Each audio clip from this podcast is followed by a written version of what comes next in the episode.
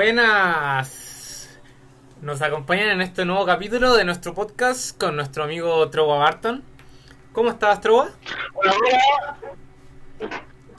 Eh, aquí está nuestro tercer capítulo, si no me equivoco. Tercer capítulo, efectivamente, ya tenemos las tres patas para la mesa. Mira, Así ya- es el dicho, por lo menos. Mira, y qué coincidencia, porque hablando de tres patas, eh, nos- como que está Trova, está Reborn, pero como que falta el tercer, el empuje ahí el- para darle equilibrio a la mesa. Y justamente en este capítulo. Justamente en este capítulo se, se puede llegar a dar esta ocasión. Así que, como una sorpresa para todos nuestros televidentes, eh, tenemos que informarles la, la nueva integración de un nuevo integrante en nuestro podcast. ¿Quién se preguntarán? Bueno, eh, esta persona llegó por manos de Trowa Barton, ella la presentó y conversamos y finalmente se dio que pudiéramos estar juntos hoy día. Así que un gran saludo y un aplauso para Lunita Lunera. ¡Bravo! ¡Uh! Hola Trovo, hola Suna y hola a nuestros queridos oyentes. Me, me hace muy feliz unirme, encanta hacer este tipo de cosas, así que yo más que encantada de agregar equilibrio entonces. Qué bien, qué bien. Sí, porque eso es lo que nos hacía falta. excelente, gracias. Te damos un cordial bienvenida y caluroso abrazo. En realidad, que seas parte de este maravilloso equipo que ya estáis viendo mono otra vez. Y esperamos que, pucha, sea un aporte y obviamente lo va a hacer y también que dure mucho tiempo más esta amistad que se está forjando en cuarentena en tiempos difíciles. Abrazo a la distancia. Claro, claro. Bueno, ya con esto podemos empezar con nuestro vituperio, nuestro tan clásico vituperio. Efectivamente, exactamente, nuestro gran clásico vituperio. Bueno, voy a partir diciendo que estas dos semanas he estado viendo, no, más que dos semanas, ¿cuánto fue que grababa el último capítulo? ¿Un mes? ¿Más? Yo creo más o menos. sí. Yo Mm. pasé de oyente a integrante. Sí, no, en realidad ha pasado bastante, No, pero sí. este programa no tiene tiempo. Claro. Pareció a Dios, se Dios un poco en ese sentido, no, no tiene tiempo. Sí, no tiene tiempo este, este programa. Pero bueno, es la gracia también. Bueno, en este tiempo he visto harto, harto anime. Eh, eh, partí viendo, eh, en verdad, reviendo, porque hace tiempo, el 2014, yo estaba viendo una serie, Fate, Fate Stay Night y derivados. Y para mí era una de mis series más favoritas, pero con el- ahora que la vi Una en un millón. claro. Ahora, nuevamente que la vi, ahora me di cuenta que es una en 10 mil millones. Es la creme de la creme. Así que recomendado obviamente a todos los- a todos. Pero mm, en general eh, he estado viendo otros géneros. No he estado viendo tanto mm, em, eh, géneros de pelea o acción. He estado viendo también Chihuahua Wakime no Uso, un par de los nuevos estrenos que después voy a hablar de ellos. Pero más, Ah, muy bien. más Slice of Life o, o Shoujo en general he estado viendo últimamente. ¿Y ustedes?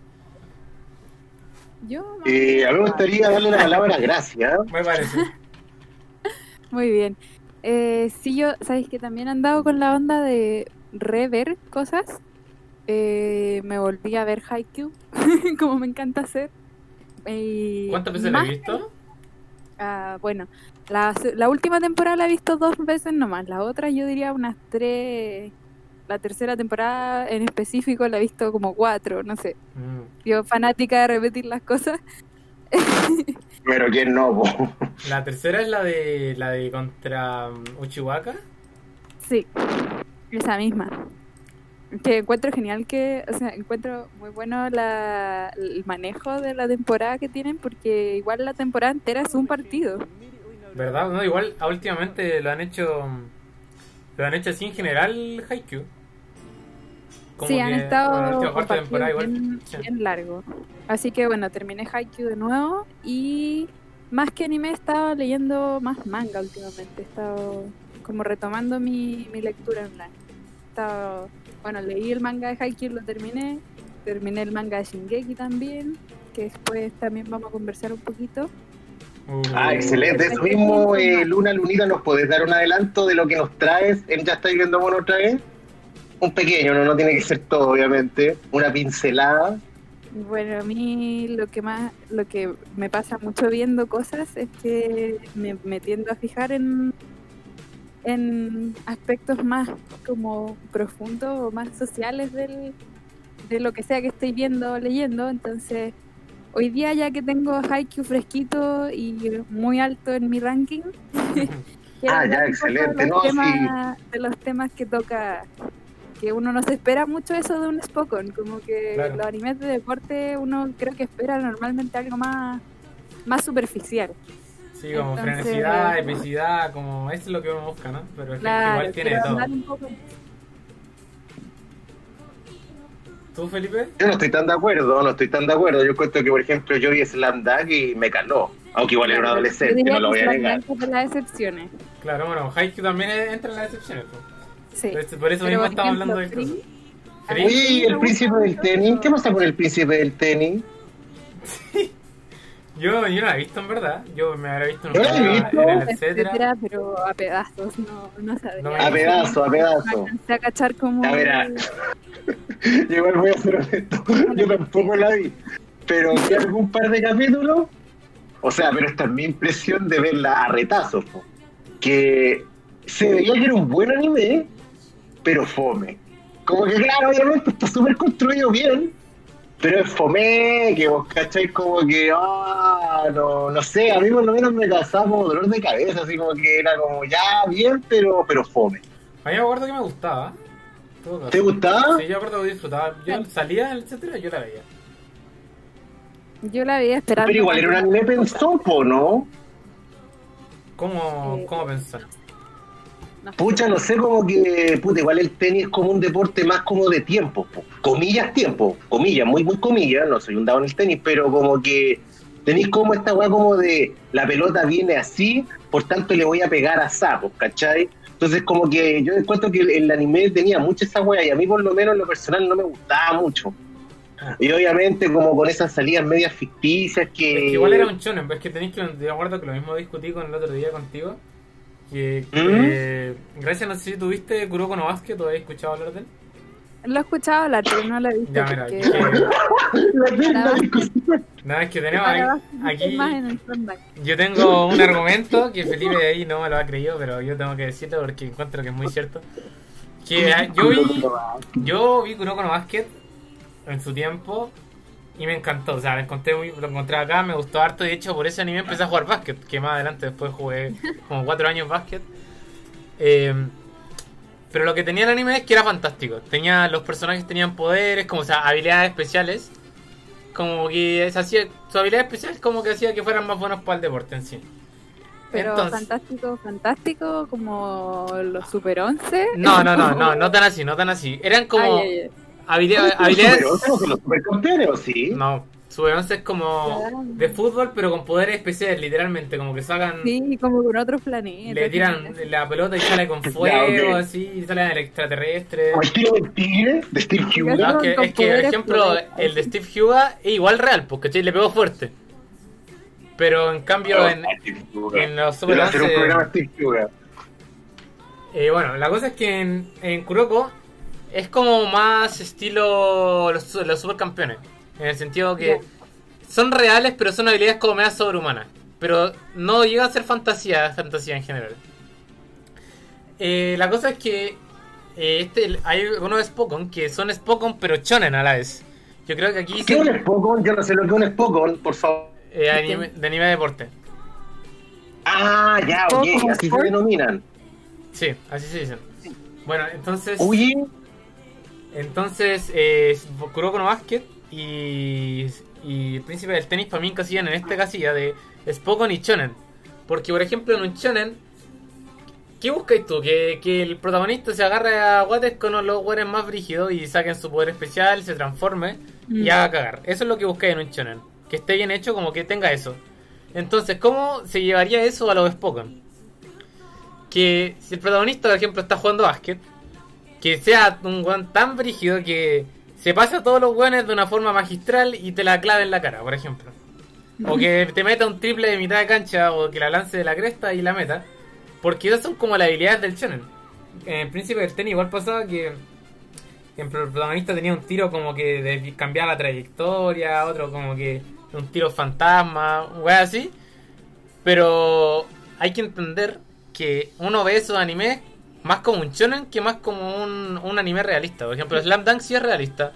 Haikyuu igual es realista dentro de lo que cae, es que es realista. Sí, le, Eh. he visto, le he visto como comentarios de voleibolistas que confirman. Sí, sí, sí, de todas Ah, sí. Sí. Sí. No, no, si yo también tengo un primo que jugaba voleibol y también no ve anime y la vio. Pues entonces como que cuando llegan estos datos como personas no otakus o que no ven anime, eh, vean series como raro. Y él la vio, pues fue como, ah, la viste, así como, ah, ah. Bueno, entonces Pero yo va- particular, usted... Mi ¿Mm? crítica va a que esos animes que no son realistas de deporte, no tenéis que ver buscar, no tenéis que verlos buscando algo realista, sino buscando un shonen, ¿cachai? Entonces, Claro, claro. Bueno, entonces ese es el caso y por eso yo creo que a ti no te gustó, porque fuiste buscando un- algo, pero no lo quería entregar al anime, el anime te entrega otras cosas, ¿cachai? Claro, claro. Oye, gracias también. interesante, Me ha pasado, bueno, ese lo quería guardar quizás para otro para otro episodio, pero Ah, no, claro, de- claro. de como cachar cómo están escritas las cuestiones. De hecho, lo pensaba con Haikyuu también porque eh, o para quién más bien, para quién están escritas la- las historias. Claro. Me pasó con Haikyuu que yo Buena pregunta. Me, me quedé preguntándome eh, de quién era como la audiencia objetivo del, del, del manga o del anime. ¿Y llegaste con la conclusión? Al principio, bueno, es que igual es un poco lo que te vende internet, que es como que llegáis con las, no sé, yo como, como mujer, como mujer atraída a hombres, me esperaba así como niños bonitos jugando voleibol. Como un poco fue free, pero con la natación. Em, O igual es ese. no es tan shonen, free es de, es de club de natación. Es poco de natación, eso. La mulenta, oye, me tincó así como por lo menos por curiosidad de natación. No te va a gustar. De natación. Conociendo No, tú decís que no. De, de los Ya, ok. Dilapidario. está bien, está bien. No, continúa, gracias. gustaba, chica, pero bueno. Eh, después, claro, pensé, no es como de esto, a pesar de estar publicado en la Shonen Jump, no es de estos Pokémon Shonen que estamos hablando. No, no. No es O de esos sea, que o sea, que- es igual que, es bueno, un shonen, pero sin fantasía. Claro. Oye, eso mismo yo también quería poner un tema. Para niños, para hombres. Claro. Eh, ¿Y tú, yo Luna? Caí en, en el deporte, así que creo que es para deportistas. Mm, Sí, sí, igual sí. Oye, Luna, eso mismo, a propósito de que nos metimos como en el anime del deporte sin haberlo ni siquiera programado, quería continuar. ¿Has visto el, el del ping-pong? Oh, ese es buenísimo. Es que Sé no, que sí, no, sé. la atención por el arte. Es- Oh, Luna, Lunita, Lunera, velo. O sea, que ese es un ánimo pedazo, ¿no? No, Pedazo, es ¿no? El es director. buenísimo. Ese fue el Rey Mida, el que, ese fue el director de, de esta wea de. Ay, se me olvidó este anime que es súper triste, que es para matarse. No me acuerdo. Hoy os voy a poner el tema de ese anime. Mm, Ya, pero no importa. Pero es un tipo como que. todo-. Sí, ese tipo hace todo bien. Todo, todo bien, es impresionante. No sé, hay que verlo, gracias. Velo, muy, muy bueno. Ya. Sí, Sí, es vale. muy bueno. Sí, es muy bueno. Ya, pasamos a nuestra sección de Pepe ¿no? Ah, Oh. pues me parecía que el arte era demasiado creador iba a ser de- sí. A mí me gusta, me gusta. Caiba, Caiba. Esa era la, la, la triste que no me podía acordar. Re antiguo te pusiste. Ah. No, es que este, este también, este anime yo lo vi cuando estaba enfermo y créeme que lloré a moco de vendido, man. Y eso que no lo entendí mucho, pero sé que era triste. Sé que había un fundamento de tristeza en el anime. No, es palpico. Bueno, perdón el vocabulario. Cry Baby, porque no es que se sea tanto más feliz. Yo no he terminado Pero de es Man que- Maybe. Me lo dejé a la Oh, capítulo termínalo, 3, por creo. No lo estoy Es tan corto. No, pero no lo dejé ver porque no me gusta. A mí Fue me por, porque no me gusta coincidí. Oye, a mí también me gusta sufrir en los animes, weón. Lo disfruto harto. Ahora me sufrió en el hombre. Me gusta. Oigan, compañeros, una Yoshi. Cuéntame. ¿Estaríamos listos los tiempos o no para pasar a la segunda sección? ¿Ya? Yo tengo. ¿Qué le parece a usted? Hablando de eso, Nos vamos con las usted, noticias. parta usted con ¿Vamos? la sección Pepe Vamos a Veras. pasar con Pepe Veraz. En honor a los padrinos mágicos, por si algún radio oyente no ubicara el nombre, lo aconsejo totalmente un enano que da las noticias. Bueno, voy a comenzar primero con una serie, yo creo que amada y odiada, yo creo porque es demasiado popular, Dragon Ball Z. Que ya se la había anunciado previamente a mis compañeros de la guerra chinoe, dígase Luna, Lunita, Lunera, y mi compañero Ribón, Tsunayoshi, eh, Dragon Ball Z, prohibición en Valencia, en el estado de Valencia, en España, a propósito de género, que igual traje esta noticia a raíz de lo mismo que había dicho en el capítulo anterior, que había pasado en Chile. Ahora nos fuimos internacionalmente, aunque según las últimas fuentes que tengo, se volvió a dar la serie en Valencia. Que un dato interesante que encontré respecto a esto es que en Valencia, obviamente como en muchas provincias de España, hay no son dialectos, pero digámoslo así como putas lenguas provincianas. Entonces, por lo mismo en Valencia existe una y el Dragon Ball se daba en esa lengua, entonces por lo mismo tiene como casi un valor eh, nacionalista para los valencianos. Entonces por lo mismo se volvió a reponer la serie y nuevamente se está emitiendo, pero sí pasó susto, igual es un susto que yo creo que se viene a venir a raíz de esta mala interpretación, yo creo, muy personalmente, después si quieren me tiran los tomates correspondientes, pero yo creo que una mala interpretación a raíz de las teorías de género, porque se acuerdan que la vez pasada yo hablaba de el cachuchazo que le dio eh, Andy Johnson a una chica porque reveló su secreto. Y claro, ahí pusieron un recurso en el Consejo Nacional de Televisión. Entonces yo creo que este tema si se desboga nos va a ver a la chucha. Literalmente, discúlpenme el vocabulario, pero hay ver ojo, criterio, mucho criterio. Yo le paso la pelota a Luna Lunita Lunera. Yo, bueno, voy a tener que. ¿Qué nos trae Luna Lunita Lunera? Ah, ya, ya. Yo quería comentar, porque ya que tengo esto eh, reciente, eh, que la gente está pidiendo, hay hartas peticiones, hay más de una, yo he visto así como change.org incluso, de Ya. cambiar el final del, del manga de Shingeki. Uh, No, no, ni- no, no, no, ha no, sido no, no. controversial ese final. Ha sido controversial. Yo personalmente estoy a favor del, del final que está. Ah, ¿le gustó el final a usted? A mí me gustó. Yo encontré que estaba bien ¿Y hecho. usted es una Yoshi? Yo no sé, yo no leí el manga. Yo soy anime watcher. Ah, ok. Y yo no la he visto. O sea, estamos como yo. Yo quiero preguntar si, si opinión, sin spoiler claramente, porque Shingeki es Shingeki, de Sí, tu como opinión de, del final del manga. A mí me gustó harto. Yo encuentro que lo cerraron bien. Me gustan a mí los finales que siento como redonditos y creo que esto lo lograron unir después de harta confusión. Siento que Shingeki es como N confusión, no en el mal sentido, pero es como que nunca sabes qué esperar. Claro, como te Em, lleva para allá, para acá. Claro, sí, todos, todos se dan vueltas, no sé, como que... eh, Y una, una consulta curiosa. Dime. eh, se, se cierra, o por lo menos se da. Ay, no sé cómo plantearla. Pero mira, se da un poco de explicación a esto del titán fundador, a como al origen de todo esto de los Ah, titanes. claro, pero si esa weá Sí. es que no viste el Ya. anime, pues bueno. ¿Quería sí o No, no? Ya, gracias. Hay, un- hay una onda. Es que con el final de la última temporada, con el final de la última temporada, como que te dejan ese tema muy latente, como que es lo que se viene. Mm, ah, ya. encuentro genial porque, porque, bueno, como dije después, posteriormente en el manga se profundiza más en, el- en la historia del titán fundador. Em, y eso, no sé si habrán escuchado, pero en el en uno de los endings, creo que como el tercero o algo así, mostraban imágenes, pero cuando esto está en Sí. la primera emisión, hace como tres Sí, años, no, sí, sí, recuerdo. en la segunda temporada, no sé, no me acuerdo cuál era. Que estaba como agachadito, ¿no?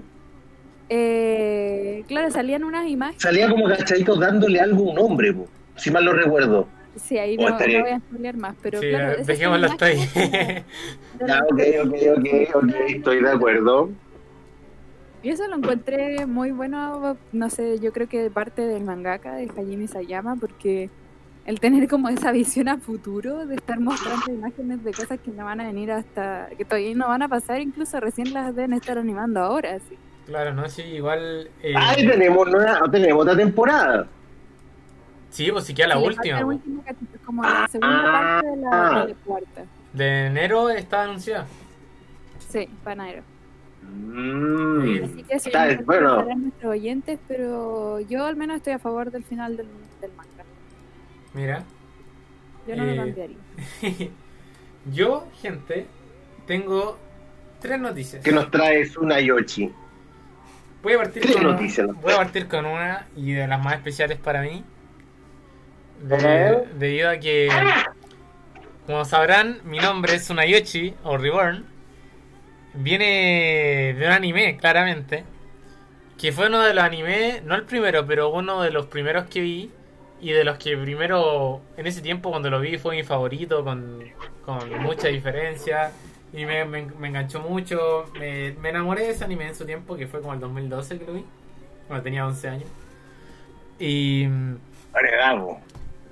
y, sí, para ver anime. y ese anime es Katekyo Hitman Reborn. Así se llama. Y la noticia Ajá, que les traigo es que eh, desde, desde este lunes, desde este lunes 26, se va a empezar a emitir en Crunchyroll de 10 capítulos por semana. Entonces, cada lunes van a haber 10 capítulos nuevos de la serie, así que vamos- voy a poder verla o reverla en este caso. Eh, Gracias, tú la viste, esa. No entera, pero gran- como la mitad, diría yo. Mira. Ah, ya, ok. Eran hartos capítulos. No, sí, era larga, es como de 150, 200. Sí, pues sí, es un, es un, tit- es un shonen de los largos. Ah, Bueno, yo- Tengo mira. Tres grandes, pero el, el, el opacado por Naruto y One Piece. Sí. Eh, y también yo, Ah, yo me leí hasta el manga, esta ok. weá, yo me leí toda la mierda. Yo, yo- en su tiempo yo estaba, yo era re fan de esta mierda. En total. Pero bueno, la weá es que ahora está en Crunchyroll, así que voy a poder verlo de a poquito, porque, no, 200 capítulos. Es mi señal para retomarlo. Claro. Puede ser. Bueno, eso por un lado. Segundo, ¿Ya? ¿Qué más nos trae? eh, no sé si usted, eh, sé que tú, Trova, si lo viste, pero no sé si Lunita lo vio, eh, Yakuza no Neverland. Sí, ¿Sí? pero no terminó la segunda temporada. Ya, bueno, pero me ¿Promised sirve, Neverland? hasta, hasta ahí me sirve. No, el Promised Neverland, tú lo viste en Netflix, creo. Ah, sí, sí, sí, lo vi. No, perfecto, sí, Ya. no, muy buen ser, muy buena recordación. Bueno, sí, de hecho yo te la recomendé.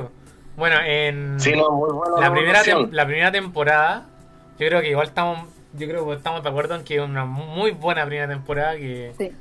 Totalmente cierto. eh, un gran anime, una- un gran misterio, buena trama, un gran final de la primera temporada, al menos para mí, a mi parecer. Y bueno, gracias a su fama, ya sabemos que sacó una segunda temporada más adelante, pero esta segunda Pero, pero, temporada pero. No tuvo la apreciación por los fans que la primera tuvo. Bueno, injustificado. Porque el anime decidió irse por una historia original y no seguir adaptando el manga.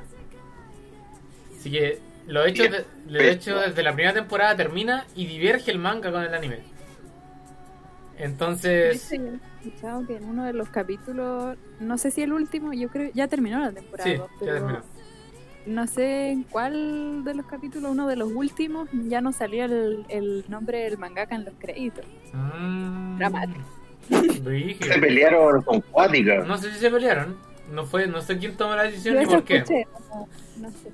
La cosa es que, bueno, lo que quería contar es que en un foro japonés que es como de los, de los foros más dedicados a la industria más conocido en Japón, salió como valorado en- eh, como el peor anime de la era moderna. La, se- Ya, la se- la segunda temporada. De hecho, en, My, en MyAnimeList List tiene una puntuación de 5,73, siendo que la primera temporada tiene como 8,90 y algo, algo así. Así. poquito. Sí, eh, se Oye. fue a la cresta. Oye, y eso mismo, más allá de las críticas, le he echado todo un No. looking a la segunda temporada, ¿o no? No, y no creo que lo. O sea, confío igual en, en la gente, porque aparte tengo un amigo que es la, la vio. Tengo un amigo que la vio y también me dijo lo mismo. Dijo que es disfrutable, pero no es al nivel de la primera, ni cagando. Estaba Ya. viendo la segunda temporada y está metida. La abandoné porque cosas de anime en emisión. ¿Hasta, hasta qué capítulo quedaste? Uf, Yo diría que la mitad. Ah, ya. No, sí, a mí mi amigo me dijo igual estuvo metido en su tiempo, pero eh, no. Ni comparación con la primera temporada. Eso es lo que me dijo él. Sí, es cierto.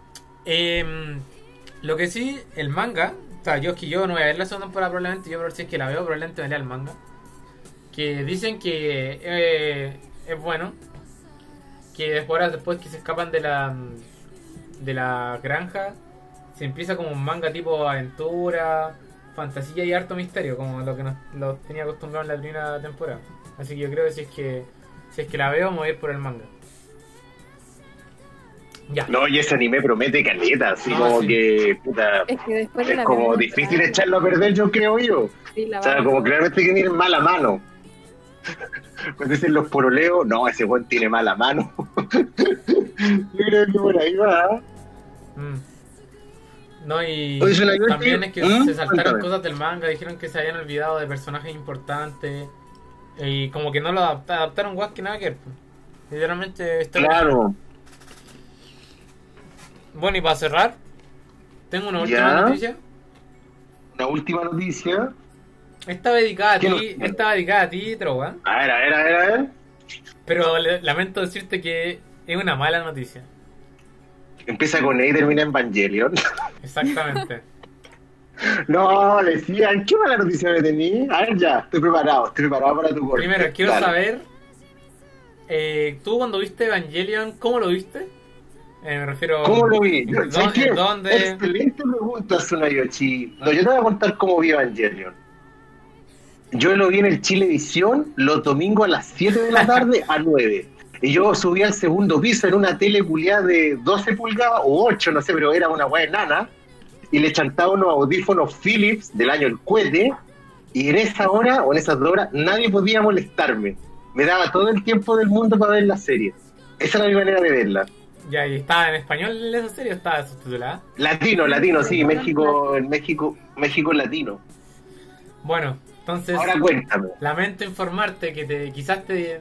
Bueno, no sé qué tanto te duela, pero de todas formas una mala noticia. A ver. Misato Katsuragi, Ya, o mejor dicho, la voz de Misato Katsuragi, en español latino, ya. falleció el pasado hoy mismo, hoy día jueves, 22 de abril, Oh, falleció la dobladora. la dobladora La de, Misato. Así que, O sea, cagamos con la última. po. al menos para el doblaje, Doblaje latino va a tener que Mm. bueno, tú vas... Suna no me duele tanto porque me gusta Misato, obviamente, pero yo sé, eso sí que en el, en el inconsciente colectivo de muchos es como la eterna Milfo. Pero ¿sabéis qué? O sea, yo encuentro que, o sea, que el- el- obviamente el personaje es súper atractivo, es simpático, pero... Y más te cuento una, ya que me tocaste el, el tema de Evangelion, perdón, que aquí me tomo un poco más el micrófono, pero... Yo he, vi- he leído por ahí que en la película de of Evangelion, Misato le da un beso a Shinji. Y ese beso es como súper cuestionado y weá. Y Sí, sabéis que yo, yo, yo, yo no, yo no valoro. Yo ese beso está bien dado. Era necesario. Pero después daremos también No. superando el cable tal vez. También eso, ese- beso no es solo en of Evangelion, ese beso también pasa en el anime normal. Porque yo no vi bien, pero sí recuerdo el beso. De haber sido en el capítulo 25 o 26, como Yo está creo que quedando la cagada. el final del anime. Sí, ¿no? como está quedando la cagada, pasa eso. Ya, Pero- no, no, no recuerdo en el, en, el, en el anime, pero sí me acuerdo que en la película está el beso. Pero bueno, todo a su debido tiempo. Pero no, Misato, pucha, en realidad... eh, puta, las cosas van envejeciendo, pues nada es para siempre, pues, ¿cachai? Como le decía Misato a Kaji, no, no, Kaji a Misato, encontraste una razón, no encontraste una razón para iniciar esto, pero sí para terminarlo. Así que con esa frase voy a hacer tu noticia. Y con esta misma frase cerramos la No, sección pero de, gracias, gracias. de Pepe Verás. Vamos a, vamos a pelar cable, señor. Yo les traigo. Pucha, yo creo que aquí hay que hacer contexto. Bueno, pero también yo creo que ya, bueno, no sé si lo dijimos, pero si no, lo vamos a ir diciendo en cada episodio, que somos el encuentro ya de tres generaciones, po. los 30, los 20 y los 19 tenido, ¿no? Ya Ribón. Tengo 20. 20. Ah, está ahí, pues, ¿cachai? Está ahí recién entrando. Pues. Pero bueno, somos el encuentro hasta el momento de tres generaciones. Bueno, y por lo mismo, pues yo estoy más alejadito de ustedes, pero yo creo que de nombre lo cachan. O sea, no. Es un anime que, como curiosidad, vende más fuera de Japón que dentro de Japón. Y en Japón no le va bien. Que es Senseiya. Jóvenes, guerreros. O acá en. Mayor amor en Latinoamérica.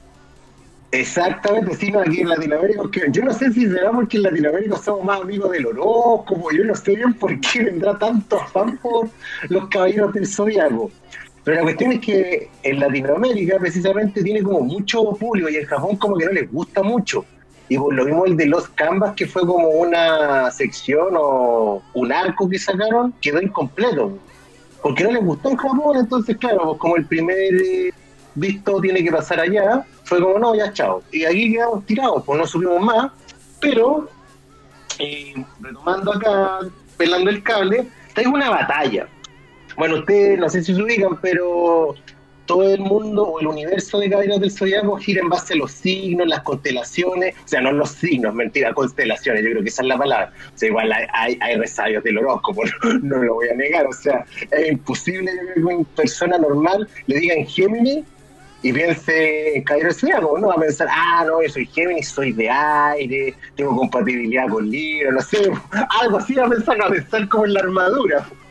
Entonces, por lo mismo, eh, traigo una batalla que a propósito de la batalla de Poseidón, porque todo esto es mitología griega, etcétera, etcétera, etcétera, que entre Iki y el Fénix, que es como uno de los pesos pesados de la serie, el típico personaje, yo creo, a ver, ¿qué, qué podemos homologar ahí que el Fénix? El Vegeta. Sí, pero es que sabéis que Iki yo creo que por lo mismo tiene como una particularidad que. Pucha, ya voy a citar algo un poco fuera del anime, pero dentro. Es como el Power Ranger blanco. los Power Rangers. Pero este típico Power Ranger como que están los cinco y hay un Power Ranger que está como que llega cuando la cual está muy pelúa.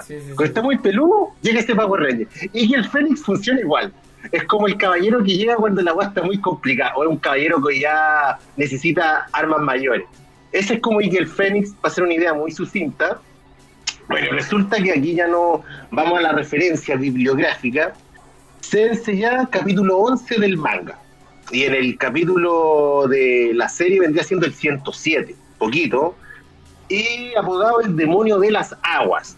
En este enfrentamiento, el Fénix se enfrenta contra el guardián del Atlántico Norte, norte perdón, que vendría siendo Casa de Liumnades, ya que es un general marino que protege el pilar. Y, bueno, primero que todo, eh, las Liumnades, porque todo este universo de Sensei ya es griego, son las náyades marinas, pero de agua dulce, vale decir río y lago. Y supuestamente el mito, no encontré grandes referencias, una de Ovidio, pero es respecto a Hermafrodita y creo que no aplica el capítulo, o a menos que uno forzara mucho la interpretación. Pero supuestamente estas náyades podían como transformarse en seres y engañarte y consecuentemente ahogarte en el lago río, para matarte. ¿Ya? Pero el tema es que Kuroma, el maestro Kuroma, toma este mito y lo hace caballero, y este caballero se puede transformar en tus seres queridos. El típico personaje que juega con las emociones. Pero sabéis que también acá me, me costó mucho y creo que no hay un símil en otro anime, porque siempre de repente uno en los chollos, o chones, perdón, eh, encuentra como un personaje como que es más psicológico para golpear, ¿cierto? Ya, pero en este caso, este tipo se transforma como en el ser más querido tuyo. No sé, por ejemplo, en la amada, en el hermano, en la mamá, no sé, etcétera, etcétera. Dependiendo de cuál sea tu ser más querido.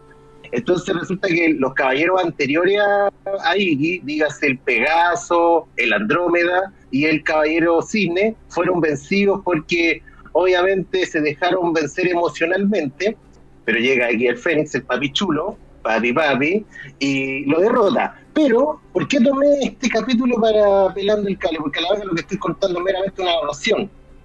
Y resulta de que Casa Leonades, el enemigo, tenía este desprecio por las emociones humanas.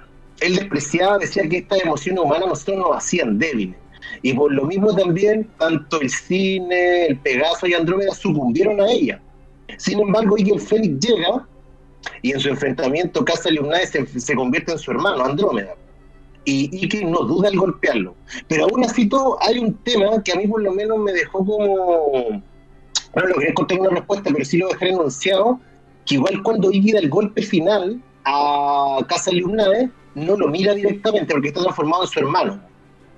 Entonces igual como que me da a entender como que, pucha, a pesar de que uno sabe que, no sé, la persona que tiene enfrente no es tu hermano fallecido o tu maestro muerto, tu mamá muerta, no sé, independientemente del ser querido que sea, la imagen es tan potente que es como casi imposible no hacerle frente, o sea, matar a tu mamá a la imagen de tu madre es complicadísimo pero creo que eso tiene que ver más con la semiótica de la imagen y es un tema muy complejo para traer allá pelando el cable. No lo quise, lo tanteé, pero al final me arrepentí. Pero sí quiero tomar, a propósito de esta pelea, que más lo voy a leer textual. Permíteme, permíteme que tome el manga, sí, porque realmente, bueno, Miguel Fénix cuando derrota ya a Casa Liumnades, le dice, Casa, tú pensabas que el amor no era más que una debilidad de los seres humanos pero nada más lejos de la realidad, porque ese amor es el que le permite desarrollar un poder ilimitado e inimaginable, y eso es algo que yo he estado a punto de olvidar. En el anime, obviamente, cambian la palabra amor por emoción. Ya, pero el punto que yo tomé, bueno, esta es una pelea bien conocida como por los fans de Sensei, yo lo he hablado con más de una persona, es que yo le di la vuelta y creo que Iki, en decirlo en términos psicológicos, es como la persona que reconoce sus emociones y las valida. Porque precisamente cuando Casa muere, se da cuenta que en el fondo de su corazón, que si ama a una persona, no es como que el weón sea un, un patán y poco menos le pega un combo a su hermano y lo mata sin piedad, no. En el fondo de su corazón, él tiene precisamente un amor por una mujer que él ya perdió muy antiguamente. Pero el rollo es que el tipo sabe trabajar con la emoción, porque O sea, el tipo sabe que está muerta, entonces por mucho que el tipo se transforme en, en los palotes, él siempre le va a poder hacer al frente porque, puta, o sea, valida también como la emoción, la tristeza, el amor, etcétera, etcétera, etcétera. O por lo menos esa es la interpretación que yo le doy ahora a la batalla entre Casa Liumnades contra Iki el Fénix. Y bueno, eso te pediría hoy día nomás, pues una y ocho. Bueno, y- No sé si tenés alguna pregunta, No, alguna. tengo Oh, gracias también. Tengo No, una comentarios. lonita, cuénteme. Coménteme, coménteme. Bueno, que yo esta pelea, mientras tú estabas hablando, yo estaba, la tenía de fondo aquí, la estaba viendo, ¿Ya? pero sin audio, eh, y viendo lo que me comentabais. Ya, ya, ya conocía a los personajes. Y bueno, ¿Ya? es que también con la infancia que tuvo Iki, que Iki fue el caballero que lo perdió todo, pues, literalmente. O sea, mira, no, es más, incluso si te tengo que ser más preciso, tenía, se tenía que ir de entrenamiento a la isla de la Reina Muerte. Y créeme, como te digo, ya estáis viendo Mono otra vez, nació hace mucho tiempo. Yo busqué esa isla. Porque, por ejemplo, todos se van, por ejemplo, a Atenas, Grecia, no sé, Somalia, a todas las distintas partes del mundo a buscar su armadura. Y la isla de la Reina Muerte era precisamente como el lugar donde nadie se quería ir. Pero salió Chon Andrómeda. Y que le dijo, no, pues, weón, yo voy. Y claro, ahí obviamente Juan sufrió todo, pues, todo. Claro. ¿Cachai?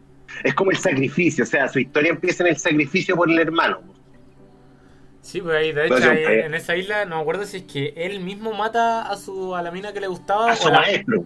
o no, es que No, el maestro. el maestro mata a la hija sí. y él mata al maestro, eso es Peleando con. Nicky. Exacto, Ah, sí, pues. Peleando con Nicky como que mata al maestro, pues sí, es como bien Esmeralda, pues, ¿cachai? Ese es como su amor eterno. pues. Sí. Pero por lo mismo yace como en el fondo de su corazón, pues, ¿cachai? Donde Casa no pudo verlo a primera vista, pues, ¿cachai? Casa le intentó como enfrentar como con la imagen del hermano. Pero obviamente posteriormente se dio cuenta que en realidad en el fondo de su corazón había algo que él no pudo ver a simple vista. pues, Que es Esmeralda, pues, que es la hija del maestro que él tuvo que matar. El caballero diablo, pues, imagínate. Así se llamaba. pues. Pero huevo. No sé, ahora yo quiero ver esta nueva sección llamada alunizaje, señores. Nos vamos Oye, nos vamos, sí, nos vamos. En las alunizajes sociales. Mira, ¿qué, qué mejor con esta canción que ahí Sí, no, es eso representando mismo, a, una, a Luna. una intrazo. Ah, de mis grandes pasiones del anime. Eh, bueno, pero hoy día no voy a hablar de Carol and Tuesday, lo voy a dejar para otro episodio también. Eh, hoy día, ya que terminé el manga de Haikyuu y me gustó muchísimo, adelanto ya, eh, quiero hablar de Haikyuu mismo. Bueno, igual irlo conversando con ustedes, pero tengo aquí mis mi ciertas cosas que, que estuve notando. A mí, bueno, yo como comentaba antes, encuentro que, que casi un estigma o quizás como solo un estereotipo del Spokon es que hay como algunos que profundizan más en sus personajes, pero en general son más, más lo que hablamos, más del, del shonen que uno quiere ver Claro. cómo vencen al otro. Listo. Eh, y lo, una de las cosas que me gusta mucho de Haikyuu es que yo encuentro que profundiza harto en hartas cosas más. En específico hoy día quería hablar de todo el tema que hay como por debajo de la trama, que es eh, las, las clases, no sé si llamarlo clases sociales o, o como más bien los recursos, que creo que es un tema recurrente, pero que está súper sutil en, en la trama. Y de esto quería hablarlo no solo como se ve en el personaje principal, en Hinata Shoujo, que es uno de sus de características más claras, diría yo, porque él, él es un personaje que es más esfuerzo que humano, según lo que veo yo. Él tiene esta pasión por el voleibol y ya, bueno, si va a sonar como ya personaje X, de, o sea, cualquier personaje de, de Spokon, pero, pero lo que tiene él es que en su historia él empezó a jugar voleibol tarde. Bueno, este, Japón tiene estos, estas divisiones de escolares un poco distintas a las nuestras, pero él vendría secundaria, empezado Como Sí. en eso sería como más o menos como en séptimo, ¿no? se- eh, sí, séptimo, octavo básico jugando y en su, en su secundaria no había equipo de voleibol masculino. Él estaba solo en el equipo, de hecho le dijeron lo podríamos disolver y él dijo no. Él entrenó con el equipo femenino, que tampoco era tan bueno, con unas señoras del barrio, eh, así muy a la nada. Se esforzó los tres años que dura la secundaria, o sea, llegando más o menos a primero medio. Em,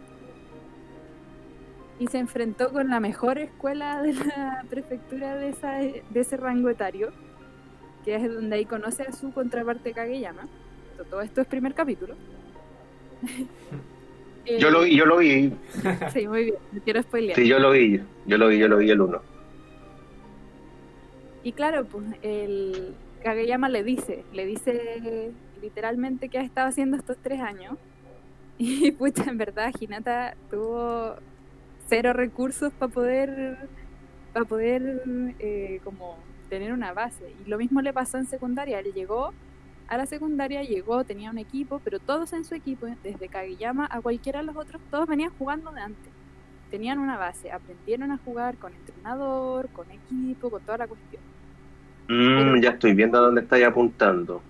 versus como el resto de su equipo y como la desventaja que tiene, me gusta me gustaría destacar, perdón, eh, que mm, la secundaria Karasuno está en un sector rural de Japón.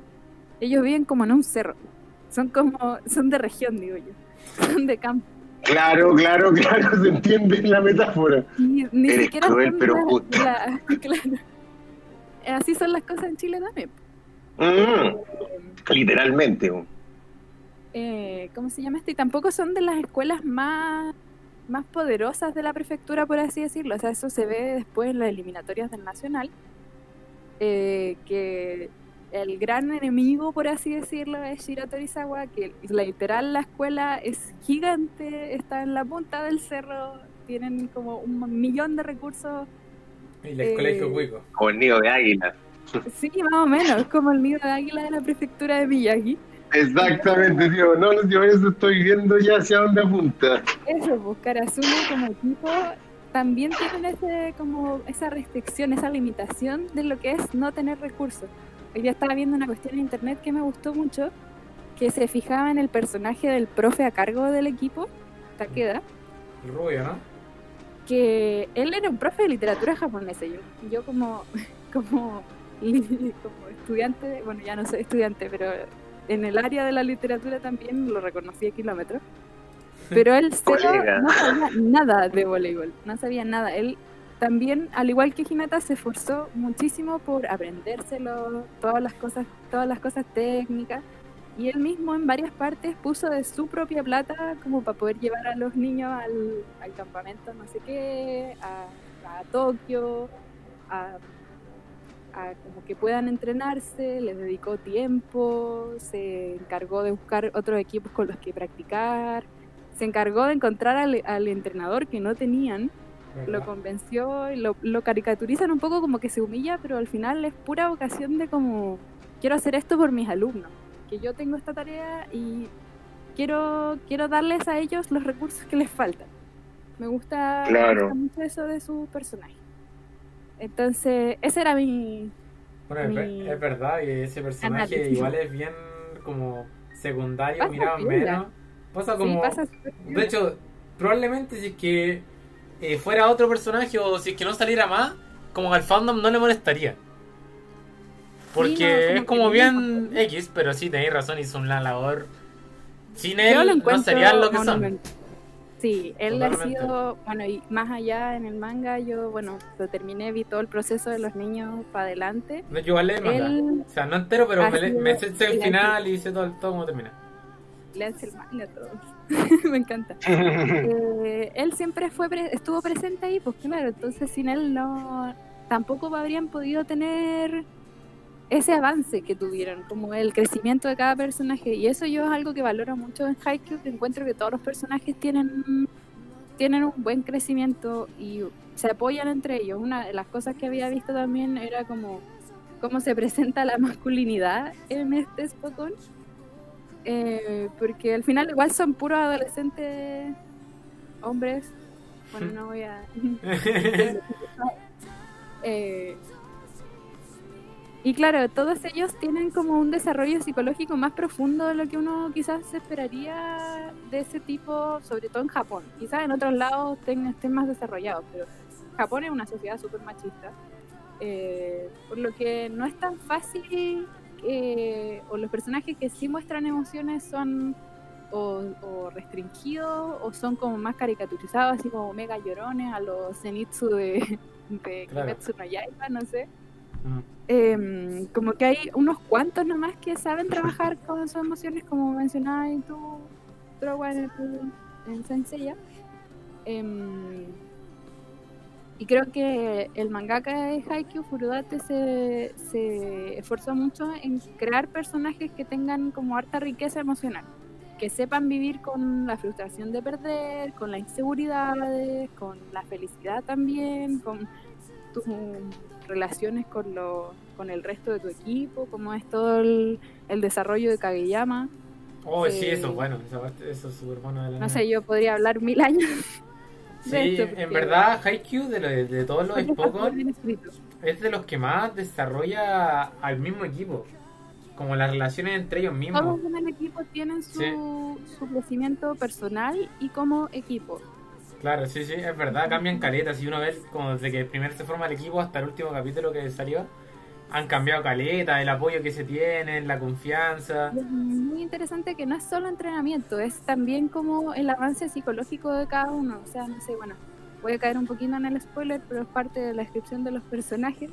El mismo Asahi, la estrella de, de Karasuno, es mega inseguro. O sea, él lo tuvieron que convencer prácticamente de que volviera a jugar, que ya lo había abandonado.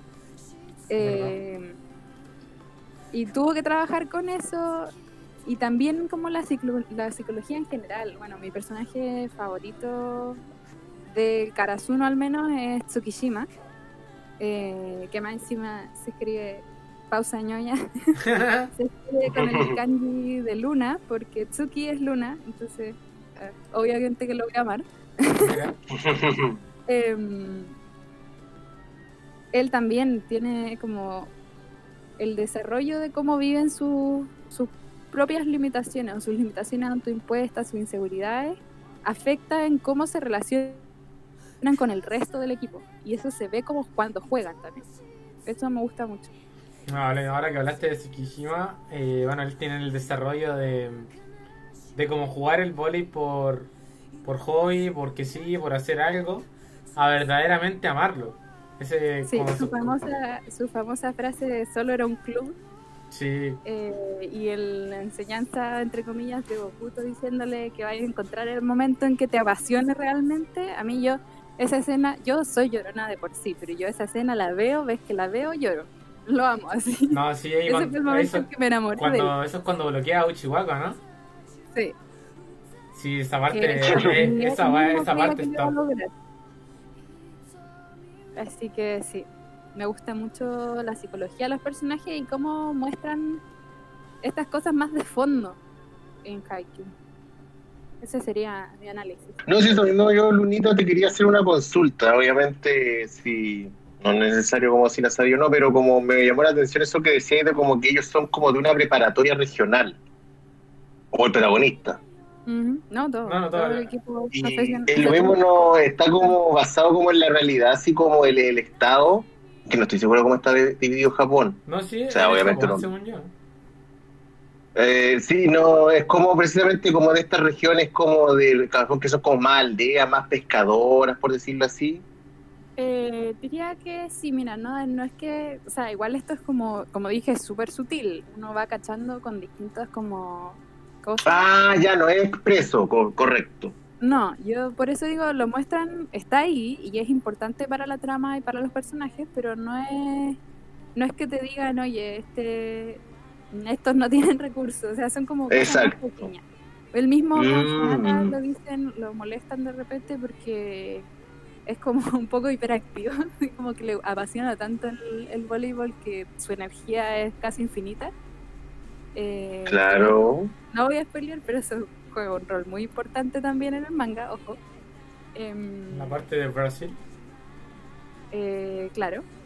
Él, por ejemplo, va al colegio en bici y tiene que Ah, correcto. tiene que subir un cerro. Su casa está en un cerro. Entonces como ¿Cómo? que es parte de- del entrenamiento, o sea, como que le, de repente le dicen, onda, oye, tú especialmente tienes que descansar y comer porque las personas que vuelven a su casa subiendo un cerro, como que necesitan la energía. Claro.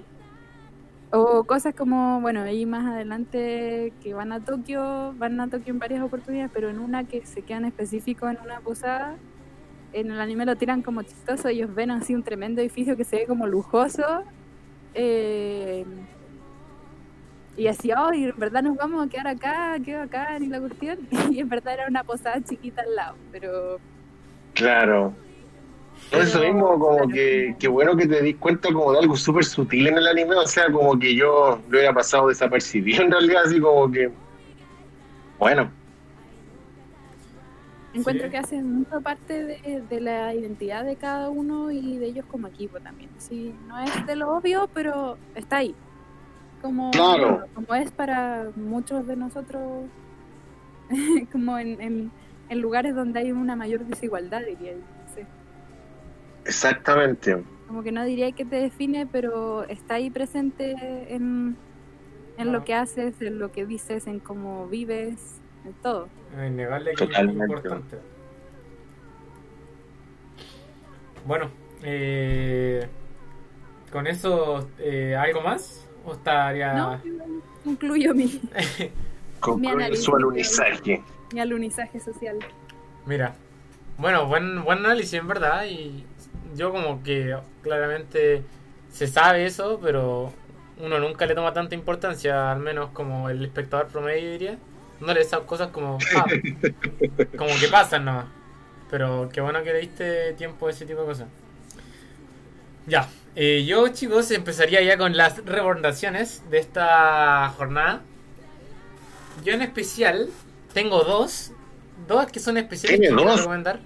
Hay más, no, hay más, pero Ah, quiero, hay enfocar- pero quiero enfocarme en estas dos porque Ok. me han sorprendido y para bien.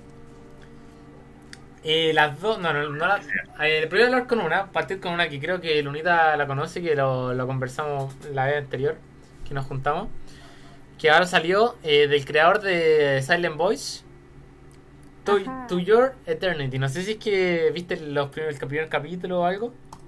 No, todavía no lo empiezo, pero ahí voy. Ya. Bueno, no quiero. De hecho, hablar de la trama en sí es spoiler. Porque el primer capítulo te lo ponen de tal forma que la trama empieza. No, no, tampoco puedo decir esto. porque quiero que lo vean. Pero. Si hablo del primer capítulo, le spoileo la trama. Así que no lo voy a hablar así, sino voy a, voy a hablar de las cosas que me hizo sentir. Porque ¿Ah? bueno, el Silent Voice, que esa es como la obra más famosa del autor, este, es- es- se trata de una niña que es muda, que le, le hacían bullying, que intentó suicidarse y como su crecimiento, y va- parte con el personaje principal, tienen su relación ahí, bueno, en general triste, tristeza, el- es lo que el autor eh, intenta dar. En este anime, si bien la tristeza es presente, hay un tema existencial que trata en el anime porque esto sí lo voy a decir que el protagonista si es que cae si es que se podría encajar como protagonista porque si es que es protagonista es lo es lo protagonista más raro que hay que existe en el anime yo diría. Ni siquiera podría decir si tiene si es una persona en sí. Así así de dirigido pero bueno esta ente esta cosa que se supone que es nuestro protagonista lo que busca es sentir sensaciones. Ese es su objetivo. Sentir sensaciones. Y para ello pasan miles de cosas, miles de cosas. Como eh, conocer... Lo primero, lo primero que pasa es que conoce a un humano. Y este humano está solo, es, es un esquimal que vive solo en el... En, en su iglú, o como chucha se llame, la voz que está solo en la nieve Claro. y está solo. Y este, este humano le enseña todo lo como que un humano podría sentir. Tampoco es que se lo enseñe así, así tan bien, eh, sino que lo que el humano le traspasa es como lo que a él le gustaría sentir. El humano le traspasa a este otro personaje lo que a él como persona le gustaría haber experimentado, porque por estar en, en la isla de la chucha, en el Oisiglu, hay otras cosas que no se pudo permitir.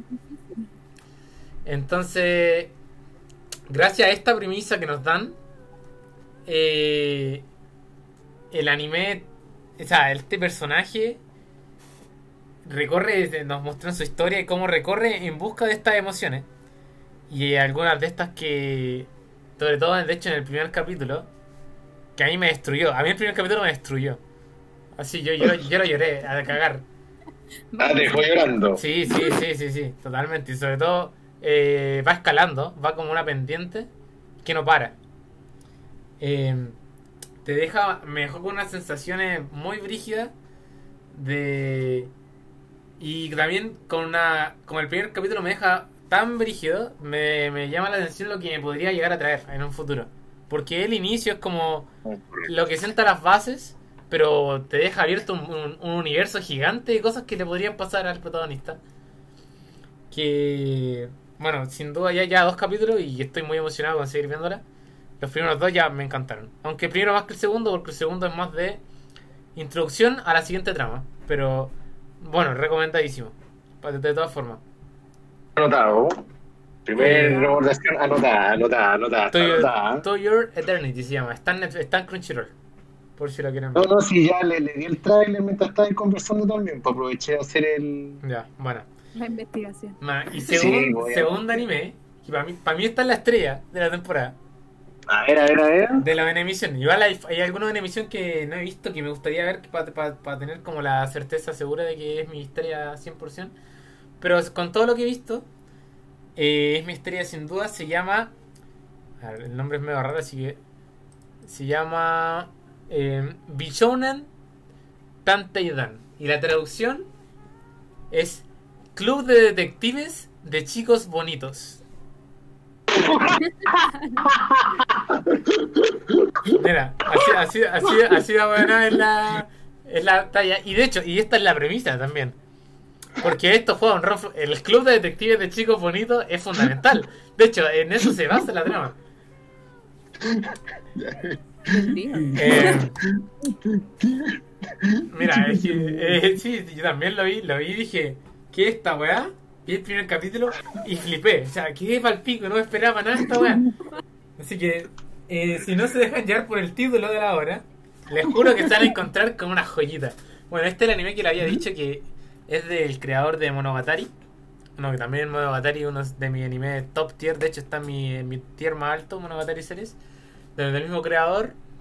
Y se nota, se nota careta que es del mismo creador porque tiene esos detalles que a mí me encanta, que es lo que hace que me encante Monogatari. Que este juego con los con el escenario te hacen te pueden estar por ejemplo dos personajes bueno esto ya te habla de, de Monogatari lo que es capaz de hacer el autor te pueden tener en una escena en una pieza una conversación 20 minutos fácil. Y no te aburrí porque te van cambiando el escenario no cambia pero te cambian las tomas te cambian los eh, los colores te cambian este este tipo de yoyos como que te cambian como los colores como lo que lo que típico que hace. Te cambian como el sonido en cómo hablan los personajes.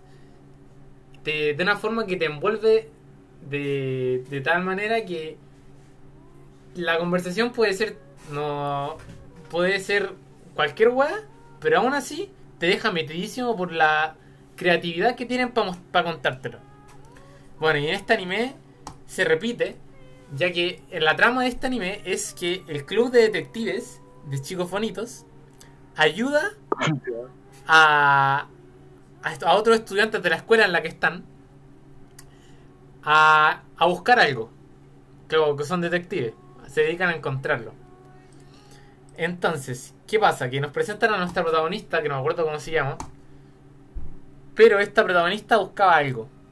Como que decía eh, que la protagonista tenía una historia que ella, ella, ella va a ser obligada a hacer algo que no, a estudiar una carrera que no quiere, creo, por sus papás. Porque ella lo que quería era ser astrónoma, creo. Una cosa así. Porque cuando niña vio una estrella. Vio una estrella que la, la marcó, la, la marcó de por vida. Y ha estado toda su vida, lo que le queda, lo que todo lo que vivió, buscando esa estrella. Y ella tenía un compromiso con sus papás que decía, si es que yo logro encontrar esta estrella, voy a dedicarme a, a la astronomía. Pero si no, voy a tener que estudiar la- lo que lo que sea que me toque, lo que los papás le decían. Entonces, para que se cumpliera el plazo, Derecho. para que se para que se cumpliera el plazo, eh, faltaban, no sé, una semana si no mal recuerdo, o muy poco. Y es cuando ella hace contacto con el club de chicos bonitos. Y les dice que está buscando algo. Y al principio ella cree como, ah, estos buenos son bonitos, no, no tienen nada. Son como, creen que lo van a conseguir todo porque son bonitos. Pero no, todo lo contrario, te muestran a los cinco miembros del club que todos tienen su brillo interno. Aunque eh, visualmente son exagerados y son excesivamente bonitos.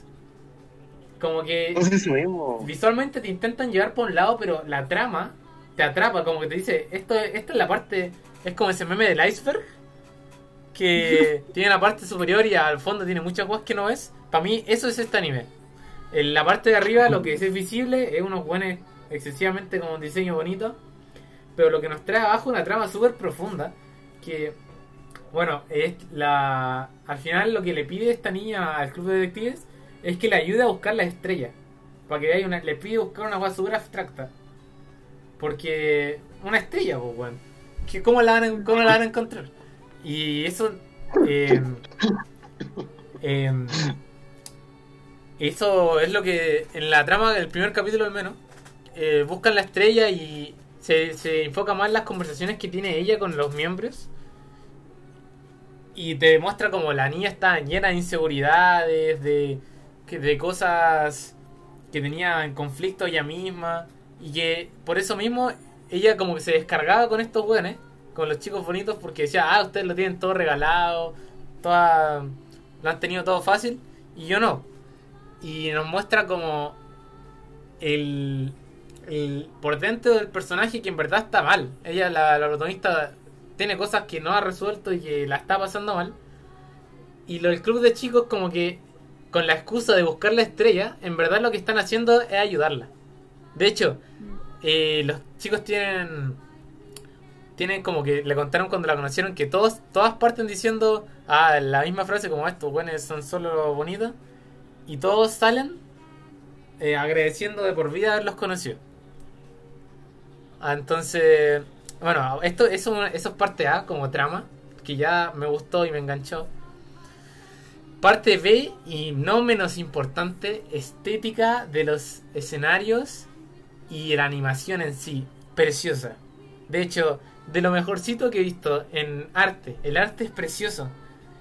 De hecho, cuando, por ejemplo, como ahora les contaba que estaban buscando la estrella, el cielo es, es precioso, es hermoso como te lo muestran.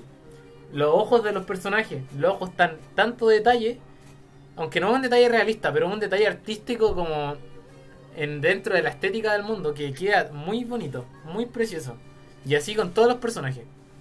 Tienen ese detalle como estético que es precioso, como que no son solo los chicos bonitos, es todo bonito, ¿cachai?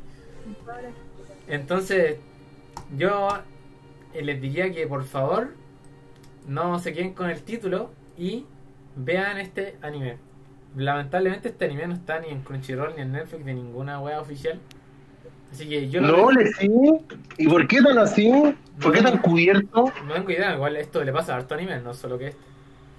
Mm. Eh, O sea, en síntesis, no mi- juzgues al producto por su envase. Claro, claro, para mí, para mí es, eso es el título de este anime, o sea, ese debió ser el título.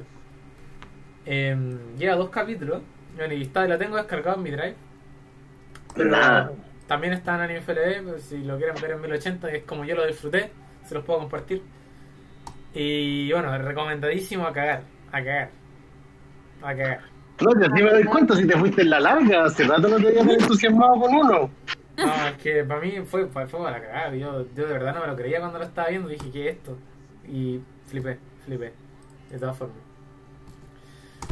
Bueno, y esos son como las dos que tenía más fuertes. El resto era lo que te quería, te quería decir a ti, Trowa. Ve Chiwatsu aquí me lo uso. De hecho, yo creo que te va a encantar. Tengo Ya. Deja anotarla también. Chihuahua, ¿cómo? Chiwatsu wa Kimi no uso. También está en mi drive, por si acaso. No, ya. ¿Y sabéis Sí, por, no, yo sabéis por creo que te va a gustar? Tengo ¿Mm? ¿Sabes que yo no lo noté la primera vez que lo vi? Pero el protagonista es re bueno para tirar. No voy a decir poesía, porque ahí tú podrías estar faltándote. Pero lo que sí es bueno para decir cosas simples con palabras hermosas. Y decirlo de una forma muy bonita. Es buenísimo en eso. Así como un haiku. Ah, es. No, no, No, no, no es un haiku. Es más como un poema, entre comillas, sí. Le sale natural como él lo que siente, le pasa algo en su día a día y él te expresa lo que siente con un, de una forma no literal. Sí. Y te lo expresa Pero no es como. Eh, Me acordé. ¿Qué? No, me acordé del tipo de este de este anime que el chonen como que está pegando la hora del tipo que tiene como un demonio adentro. ¿Cómo se llama ese? Jujutsu Kaisen. Jujutsu Kaisen, ese. ¿Mm? Es que hay un tipo que como que dice jurel, pescado, Ah. como que habla y, y deja la cagada. Entonces como que dice pura wea. El para no dejar la cagada dice ingredientes Exacto. de, de onigiri. Bueno, eh, bueno, Chiwatsu tiene eso que la emocionalidad de lo, que- lo que el personaje siente te lo expresa súper bonito, te lo dice precioso en verdad con las palabras que usa. A mí, yo de los cinco capítulos que he visto, me ha hecho emocionarme los Ujú. cinco y me han sacado lágrimas los cinco capítulos. Yo no lloré ¿La me gustó harto. Sí, me Bueno, capaz En la segunda vista es... Es que a mí me pasó, a mí me pasó, yo digo porque me pasó lo mismo, la primera vez yo ni, yo ni siquiera lloré con el final. Pero ahora, Ah, sí. ahora estoy, igual estoy más, he cambiado desde la última vez que lo vi. Estoy más emocio- viendo el anime desde un lado más emocional. Te ayudaron los, los niños bonitos. Sí, los niños bonitos. Los niños bonitos, los detectives. Y bueno, bueno, aparte, aparte de eso, eso, es un- eso es un tópico, pero aparte la trama es, es bacán. La historia que tienen los dos protagonistas Sí. es súper bonita. Así que, Una de hecho, te, Es, es Shigatsu, no Shiwatsu, porque si no se pueden confundir al buscarlo. de verdad. Ah, ya, perfecto. Shigatsu. wa- Oh, verdad, toda la razón. po. Chigatsu. Shigatsu. Sí, No sé si está en el o no, esa última. Sí. También traducido Ah, ya. literalmente es, Your Lie in April. o en español lo pusieron como. la Your- mentira ah, sí. Your Lie in April. La mentira en abril. la traducían en, en español. ¿Qué significa, claro, es como- ¿qué significa realmente el Shigatsu Kimi no Es eso mismo. Ah, está bien. Shigatsu es abril. Eh, Shigatsu wa, claro. Kimi no Ah, sí. Kimi es como tuya. Tú no, Kimi no es tuya. eh, uso es mentira. De hecho, te diría, Felipe, que si no tenéis nada en la... O sea, no, si tenéis cosas en la watchlist. Pero que lo, No, lo, yo lo tengo. subáis, lo subáis. Que sea de los primeritos. No, que pero me, me- no me llamó la atención aquello como de. Puta, mira, para serte súper franco, igual Tsunayoshi. Bueno, igual lo hablamos en su momento, o sea. Puta. No, y lo voy a ser súper terriblemente sincero que. Puta, igual yo siento que de repente veo los animes como comiendo hamburguesas y tomando Coca-Cola. No te voy a mentir, bueno, no. Son como muy pocos los animes, si es que Ninguno, porque por ejemplo una vez me recomendaron, no sé si lo ubican, este anime de... Ay, de las flores del mal. Sé que, a ver, una buena parte habla de las flores del mal. Así puede ser. Y creo que la adaptación de un fan de la de la. Claro, sí, y pucha, a mí me dijeron, yo intenté ver el anime y lo encontré así... No lo encontré malo, pero sentí como que no entendí nada. Así como que dije, no, no sé qué chucha está tratando de hacer. Y como yo soy de la primera, y no seguí viéndolo. Pero creo que el manga es mucho mejor, pero como que no... Y aparte que tampoco, eh, puta, no sé, no... Puta, que también lo hablaba en su momento que... mm, Puta, yo con los escritores asiáticos no entro, así como que los leo y todo, pero como que, no sé, para mí el mundo oriental es como muy ajeno. En el anime nomás como que lo vivo, pero fuera de ahí es como peludo. Esto de hecho, los Inshigatsu, eh, la poesía entre comillas que tienen es bien occidental.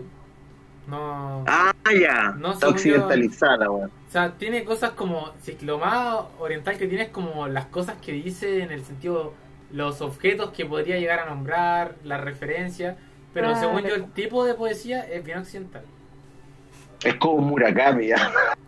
Ahí se me, me- no, no estoy guayando, estoy guayando. Le voy a pegar una, una segunda bueno, vuelta. Yo ahora la estoy viendo como uno o dos capítulos en la noche después de estudiar. Y bueno, la estoy disfrutando mucho. Ah, la estáis viendo, está en emisión para Tsunayoshi. Claro, No, si no, estoy en mi, yo estoy en mi rewatch, claro.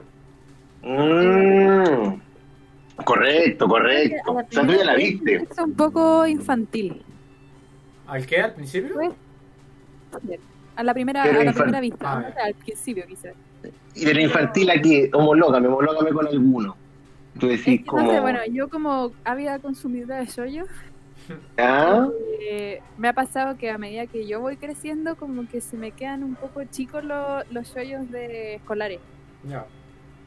Como que como que ahora actualmente, ya ahora, bueno, graduada de la universidad, me, me pasa que busco más activamente shoyos más grandes, como, no sé, por la otra vez que estaba volviendo a ver Otaku Nikoi wa Musukashi, el amor es difícil para los otaku, que igual lo encuentro bacán que transcurra como en la oficina, así como en la pega post Post- sí. educación. Em, me pasa un poco con los shows escolares que, que, claro, que se sienten como muy de, de la época escolar. Como que no sé si ahora me van a resonar tanto que estoy más grande. No, ya, entiendo. Pero Mm, correcto. obviamente no todos, pero es, es algunos que sí.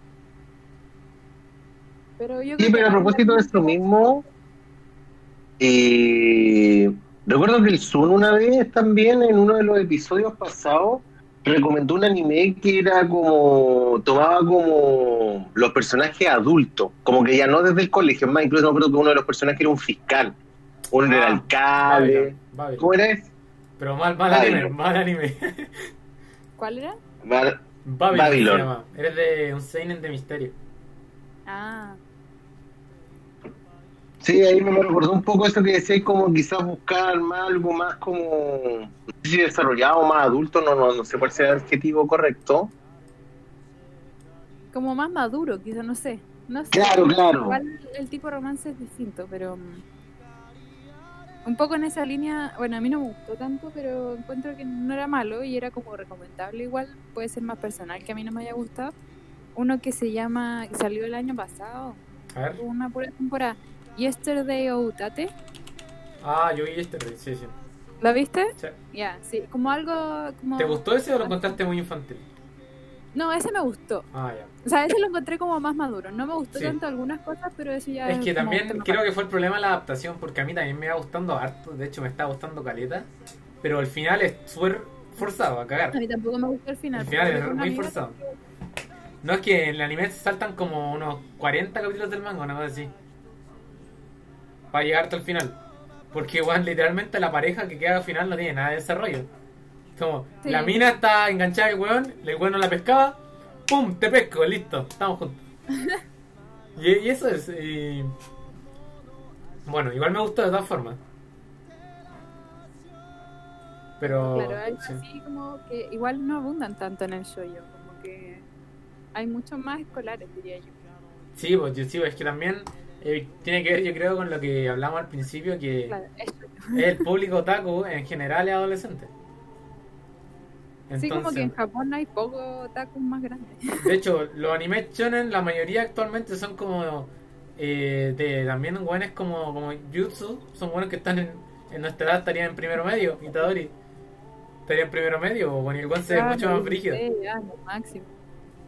Claro, entonces como que siempre el shonen, el show, el choyo, te tienen personajes adolescentes, la mayoría. Yo tengo una teoría. Cuenta. La, la adolescencia nunca termina. Bueno, No, literalmente, la o sea- adolescencia se expandió a los 24, 25 años. Sí, pues, efectivamente. Yo creo que, eh, o sea, obviamente estoy un poco literalizando la weá, o sea, no, no, no tengo ningún dato científico ni psicológico, yo creo que los psicólogos van a tirar tomate. Pero, puta, no sé, pues en el fenómeno poético la poesía es como casi el motor de la weá, pues, ¿caché? O sea... O sea, puta, no. Es que es difícil como pronunciarse de manera como categórica y cerrar el tema y decir, no, la adolescencia esto no, pero, o sea, mira, imagínate, en el fenómeno del anime lo tenéis, pues, o sea, como que no es normal como que todos los animes estén basados en la adolescencia, ¿vos ¿cachai? Y son muy pocos los que son adultos, y si son adultos como que no funcionan mucho tal vez, o no son muy conocidos, bueno, igual está esta weá de Monster, porque es como un anime más, más desarrollado, más seinen, creo, si mal no recuerdo. Pero es fome, pues, ¿cachai? O sea, por lo menos me pasó esa weá con, con Monster, que es súper bien hecho, pero lo encontré fome X. Entonces como dije, ay, sí, sí, pero me aburro. Oye, Monster Ah, no, me lo descargué. Todavía no lo veo, pero lo tengo ganas de ver. ¿Qué ¿Cuál? ¿Y tú, Gracia, le echas un looking? ¿Cuál qué? Eh, Monster se llama. Monster. Ah, no, no lo vi. ¿Pero lo cacháis? Ese, Sí, de nombre, sí. Ya. sí, es como clásico ese anime como típico, uno quiere ver algo como más elaborado. Monster. Como Sí, siempre como sale a la palestra. Más, más fome propiamente tal, pero como más lento. Mm. O como demasiado serio, no sé, como que... ¿Te gustan los que son así o no te gustan los que son así? Eh, depende, depende el, depende el ánimo. Pero no sé si entendí lo que dicen así como tu perspectiva, Trewa, de, del, del de Monster, pero es lo que me pasó a mí con Yesterday Utate, que lo encontré como menos apasionante. Mira. Bueno chicos, les, les digo que llevamos una hora 18 minutos en esta capítulo. Excelente, Así que creo excelente. que es acorde ya. Nos toque cerrar. Un gusto, eh, la verdad, todo súper bueno, yo la pasé re bien. ¿Qué hubieran No, impresiones yo de ustedes? también, excelente. Bueno, sí, Perfecto, Irijillo. episodio lo encontré muy entretenido. Bueno, ya es el tercero del, del podcast, pero... Efectivamente, ¿no? Y gracias, realmente yo muy agradecido de que te haya unido al equipo, que ahora ya somos tres, porque como todos cortamos lo mismo, pues 33,333 periódicos. Lo repito hasta el final, sí, totalmente. Sí, no, para mí ha sido un gusto y espero, por supuesto, seguir para el resto de los episodios que vengan. Excelente, sí, no, así va a ser. Así sea, ¿no? Amén, amén, amén. Osana en el cielo. Bueno chicos, eh, muchas gracias por escucharnos eh, esta nueva ocasión, nuestro tercer capítulo. Aquí se despide Tsunayoshi, Trowa y Lunita. Que estén bien. Chao, chao. Chao, chao.